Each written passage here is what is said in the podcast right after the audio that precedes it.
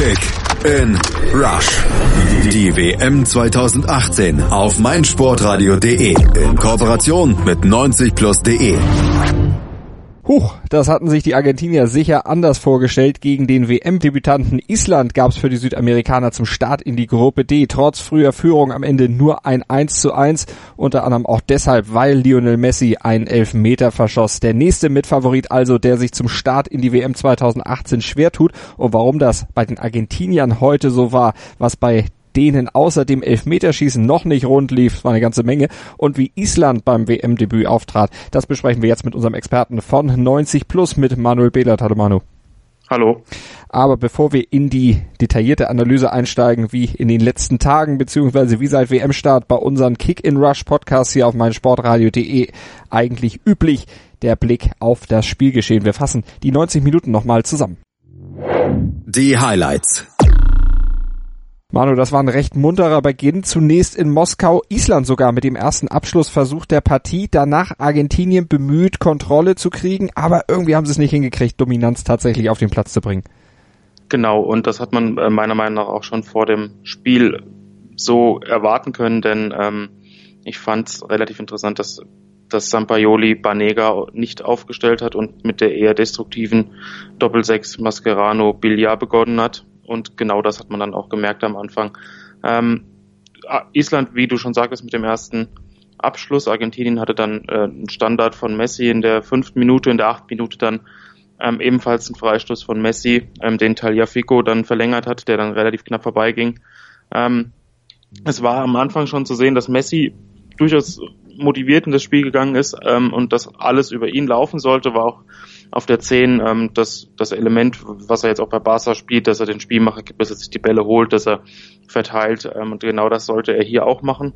Und nach einem ziemlich flotten Beginn ähm, der Argentinier hatte dann plötzlich Island in der zehnten Minute eine richtig gute Chance, als man dann den ersten Fehler in der argentinischen Defensive gesehen hat. Äh, sollte nicht der letzte bleiben. Da wurde im Aufbau gepatzt. Ähm, nach einem geblockten Schuss kam an den Ball, der dann aus vollem Lauf versucht hat, mit der Innenseite ins kurze Eck abzuschließen, dann knapp vorbeigeschossen hat. Und da hat man dann das erste Mal gesehen, wie gefährlich die Isländer auch äh, sein können, wenn sie ihre Nadelstiche setzen. Und die wurden in der ersten Halbzeit mehrfach stark äh, in der Offensive. Acht Abschlüsse insgesamt hatten sie sogar gegen diese, wie du es eben schon sagtest, nicht sattelfeste argentinische Hintermannschaft. Aber den Führungstreffer, den setzten erstmal die Argentinier dann auf der anderen Seite. Missglückter Schussversuch von Marcos Rojo. Dann kam der Ball zu Aguero und der trifft ins isländische Tor in der 19. Minute.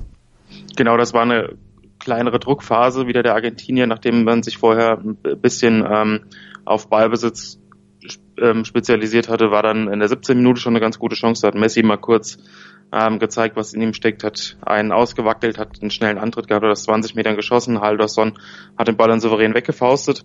Ähm, und wie du schon sagst, in 19 Minute dann äh, das Tor von Aguero, das war überragend gemacht, ähm, wie er sich da auf engstem Raum im 16er um seinen Gegenspieler dreht und dann auch noch präzise abschließt, was gar nicht so richtig zu der Körperposition gepasst hat. Ähm, es zeigt einfach, was für Qualitäten er im 16 hat. Und es war insgesamt auch ein Problem der Argentinier, dass es nicht gelungen ist, äh, Aguero häufig so einzubinden, wie es da jetzt der Fall war, obwohl das, wie du schon sagtest, auch ein, ja, ich weiß nicht, ob das ein Schuss oder, eine, oder ein Pass war von Rojo.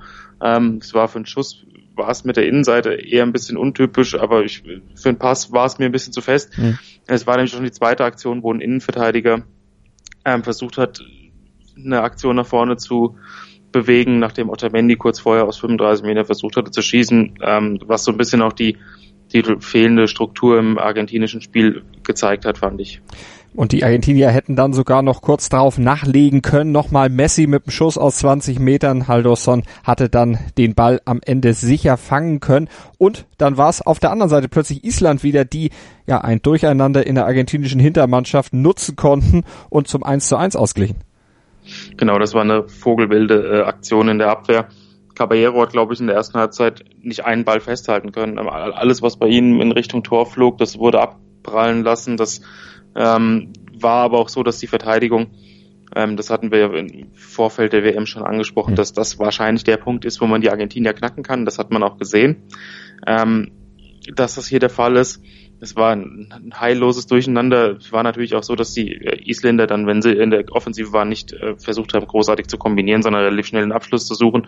War in der Situation genauso. Äh, Caballero hat den Ball abprallen lassen und Finn Bogerson fiel der Ball dann vor die Füße der äh, ja, weiß, wie er sich im 16er zu verhalten hat, der dann einfach so eine Situation, wenn er den Ball bekommt, schnell handeln muss, dann dies auch tut und dann den Ball eben sicher im Tor unterbringt. Argentinien wurde von diesem Ausgleich dann erstmal kalt erwischt. Damit hatten sie jetzt überhaupt nicht gerechnet, versuchten dann wieder die Kontrolle über das Spiel zu gewinnen. Island äh, stellte sich wieder ein bisschen mehr nach hinten rein, äh, verließ sich wieder auf die Kompaktheit in der eigenen Defensive. Argentinien fand aber trotzdem immer mal wieder eine kleine Lücke, aber so richtig zwingend wurde es weiterhin nicht. Genau, Argentinien hat natürlich weiterhin das Spiel kontrolliert, hatte sehr, sehr viel Ballbesitz.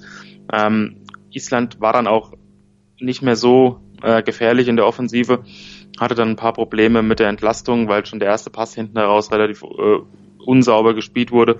Messi ähm, wurde weiterhin permanent gesucht, hat ein Billiard eingebunden, der mal äh, einen Ball drüber geschlänzt hat, aber es waren wenige klare Torchancen. Island hat den 16er zugemacht und dementsprechend ähm, ja, war einfach, man hat nicht das Gefühl, dass der argentinische Druck jetzt überaus hoch war, obwohl mhm. sie relativ hoch standen und auch versucht haben, wirklich die Isländer ins Laufen zu bringen. Aber das war tatsächlich wie bei der WM 2016, EM 2016, dass die Isländer das sehr diszipliniert machen.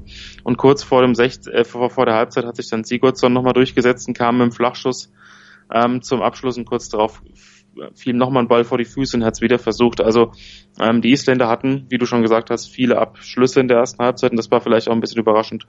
Das war in der Tat überraschend und es gab hinten dann ja noch eine aufregende Situation, zumindest wenn man es mit den Argentiniern gehalten hatte. Ragnar Sigurdsson, der rutschte in eine ja, Hereingabe, eine flache Hereingabe von Salvio und bekam den Ball an der Hand, aber einen Elfmeter gab es da für die Argentinier nicht. Nee, es war eine unglückliche Szene vom Verteidiger. Er kann die Hand da hinten äh, schwer weghalten. Also das war im Gegensatz zu den anderen Situationen, die, auf die wir noch zu sprechen kommen, war das für mich ähm, am wenigsten Elfmeter.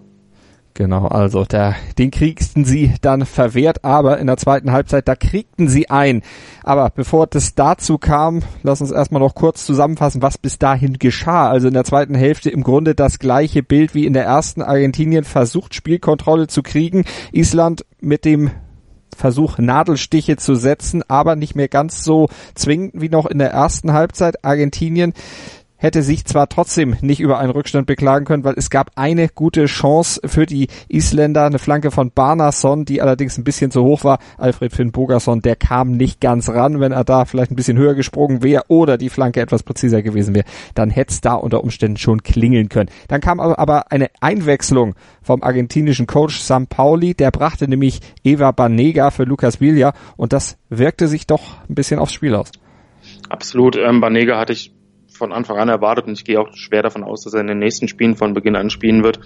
Hat man sofort gemerkt, Banega ist ja ein sehr passsicherer Spieler, der auch das Spiel auf, auf der Sechserposition ein bisschen an sich reißen kann, mehr noch die Räume nach vorne besetzt und ähm, ja, Mascherano hatte zwar eine ziemlich gute Passquote, teilweise von annähernd 100 Prozent, aber hat relativ viele Querpässe mhm. gespielt, hat war eher so eine Durchgangsstation und dementsprechend war die Banega-Einwechslung ähm, folgerichtig und hat auch ein bisschen Kreativität gebracht.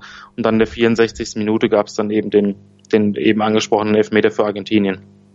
Genau, aber den konnte, nachdem Maximiliano Mesa gefault wurde und Lionel Messi dann vom Punkt antrat, derjenige oder der gute Messi konnte ihn einfach nicht verwandeln, scheiterte an Haldorson. Gute Parade oder einfach auch mies geschossen? Beides, also halbhohe Elfmeter sind immer ähm, schwierig. Am besten schießt man so flach oder ganz hoch. Ähm, halb hoch haben die Torhüter, wenn sie in der richtigen Ecke sind, immer eine gute Chance, den Ball zu halten. Und genauso war es hier auch. Also hat die Ecke ähm, geahnt, hat sich äh, mit allem, was er, was er, was der Körper hergab, in diese Ecke geschmissen. Und ähm, da der Ball dann halb hoch war, konnte er ihn auch halten. Gab noch eine zweite Möglichkeit, wo es auch hätte Elfmeter geben können, denn der eingewechselte Pavon im Strafraum wurde auch noch mal gefault, aber da sagte der Schiri gleich, nee, nee, weitermachen. Wie hast du die Szene gesehen?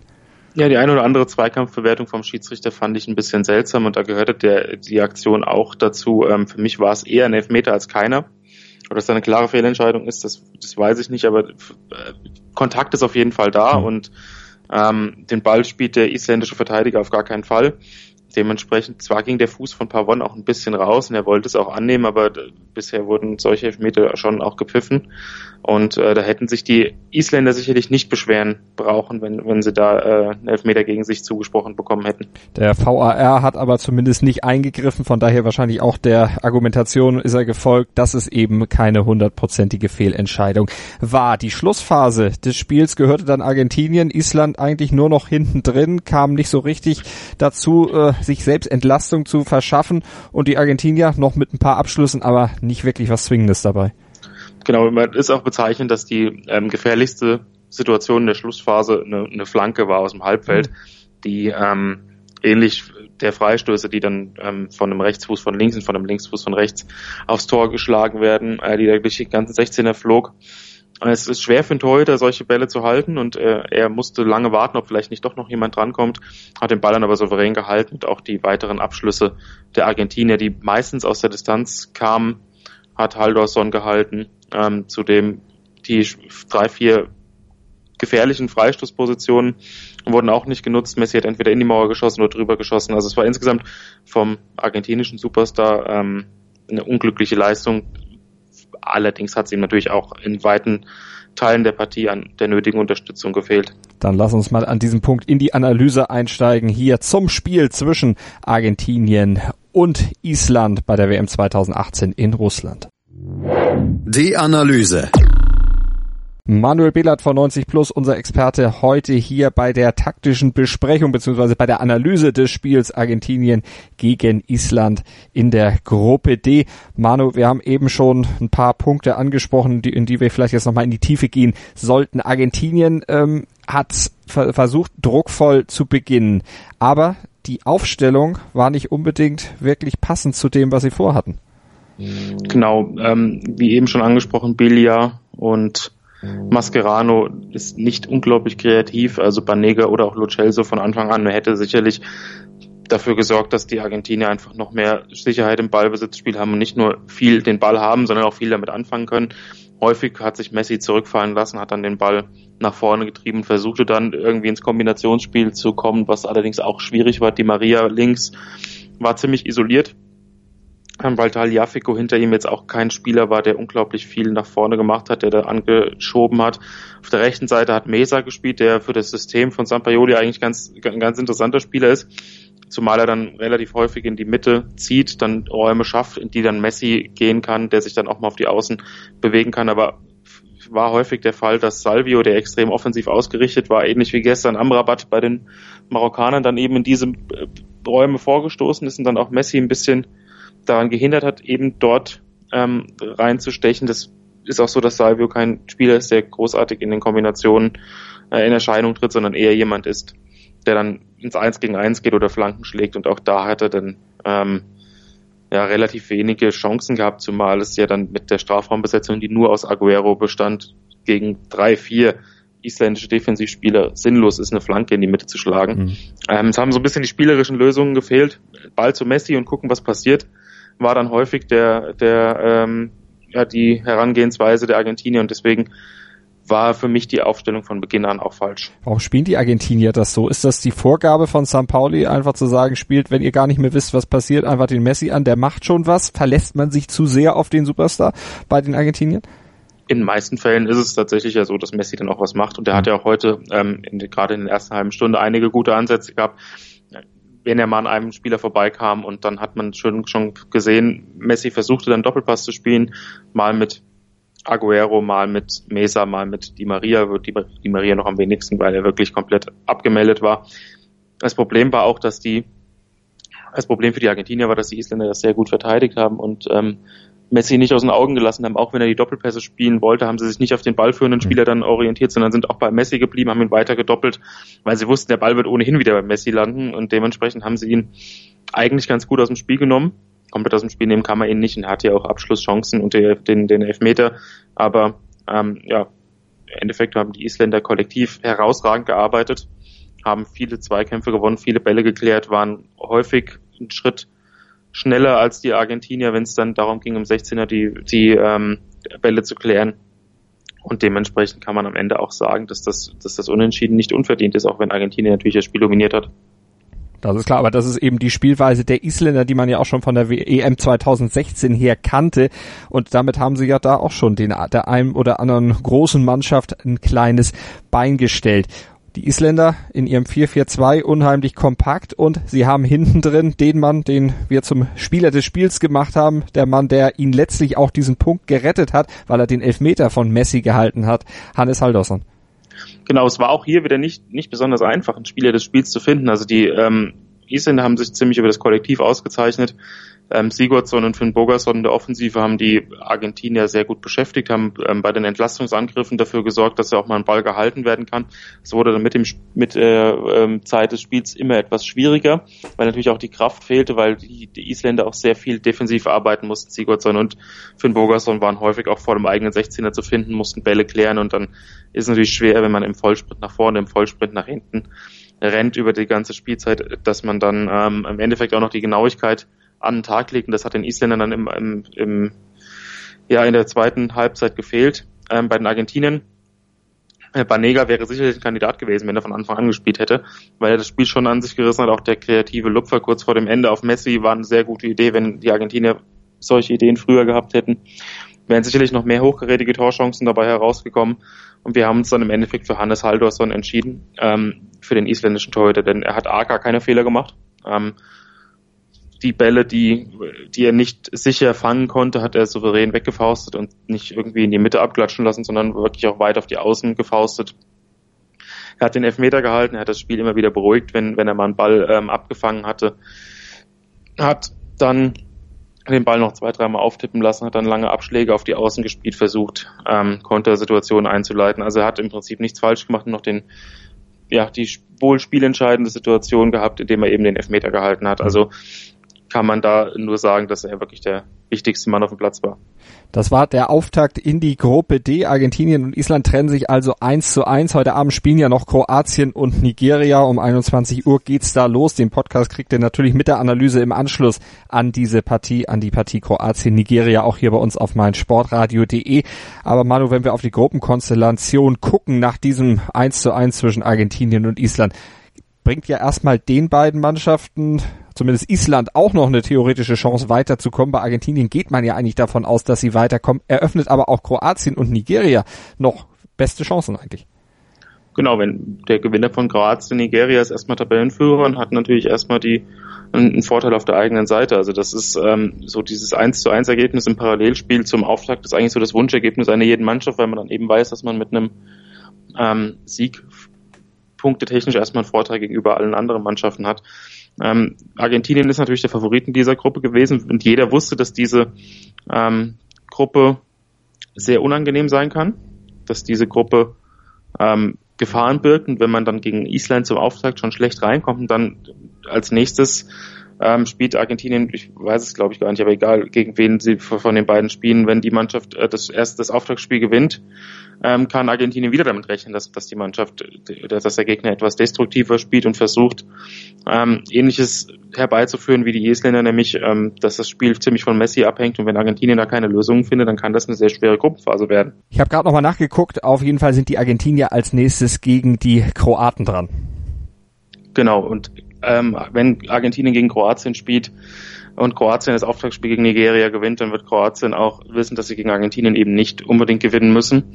Und das war, das, ist natürlich auch wieder ein Vorteil dann für die Kroaten und ein Nachteil für die Argentinier, die dann auch wieder mit einem destruktiveren Gegner rechnen müssen. Also die Ausgangslage für Argentinien ist nicht einfach. Natürlich haben sie immer noch die nötige Qualität und auch das nötige Fachwissen auf der Trainerbank, um zu wissen, was heute nicht gut lief und welche Optionen man hat. Beispielsweise hat ein Dybala überhaupt nicht gespielt. Das ist natürlich auch noch eine Option. Man kann Iguain früher einwechseln, man kann Pavon anstelle von Mesa oder Di Maria bringen. Man kann Banega einbinden oder beziehungsweise man muss Banega einbinden. Nur ähm, eine, eine Lösung für die Defensive finde ich jetzt ehrlich gesagt nicht bei den Argentiniern. Also das wird im Verlaufe des Turniers äh, noch wahrscheinlich für den einen oder anderen ähm, erheiternden Moment sorgen, diese Defensive. Ja, die, die Wie gesagt, ich, ich traue Argentinien durchaus zu, in der Gruppe weiterzukommen und ich sehe auch die Chancen ganz gut, aber ähm, es wird auf jeden Fall jetzt schwerer, als man sich das vorgestellt hat. Vorne von den Namen her hui, hinten pfui, aber vorne muss eben auch noch ein bisschen was besser werden. Du hast es eben in unserer Analyse schon angesprochen. Ihr könnt tippen, auch den Verlauf der argentinischen Weltmeisterschaft hier bei uns auf meinsportradio.de bei unserem Tippspiel in Zusammenarbeit mit Mobilcom Debitel könnt ihr Sony Handys gewinnen, wenn ihr denn mitmacht bei unserem Kicktipp Gewinnspiel. Mehr Informationen dazu gibt es bei uns auf meinsportradio.de slash kickinrush und natürlich auch im folgenden kleinen Trailer. Wir verabschieden uns erstmal. Vielen Dank an Manuel Behlert und Manu, wir hören uns gleich nochmal wieder, denn das Duell Peru gegen Dänemark, da kümmern wir uns gleich drum. Genau. Hier auf meinsportradio.de kriegt ihr nach dem Spiel Peru gegen Dänemark die Analyse von uns geliefert. Kick in Rush. Das WM-Tippspiel auf meinsportradio.de. Präsentiert von Mobilcom Debitel. Registriere dich jetzt auf meinsportradio.de slash kick and rush und gewinne jeden Spieltag ein nagelneues Sony Xperia XZ2 Kompakt. Bereitgestellt von Sony. Kick and Rush. Die WM 2018 auf meinsportradio.de. Werde der Zar des Tippspiels.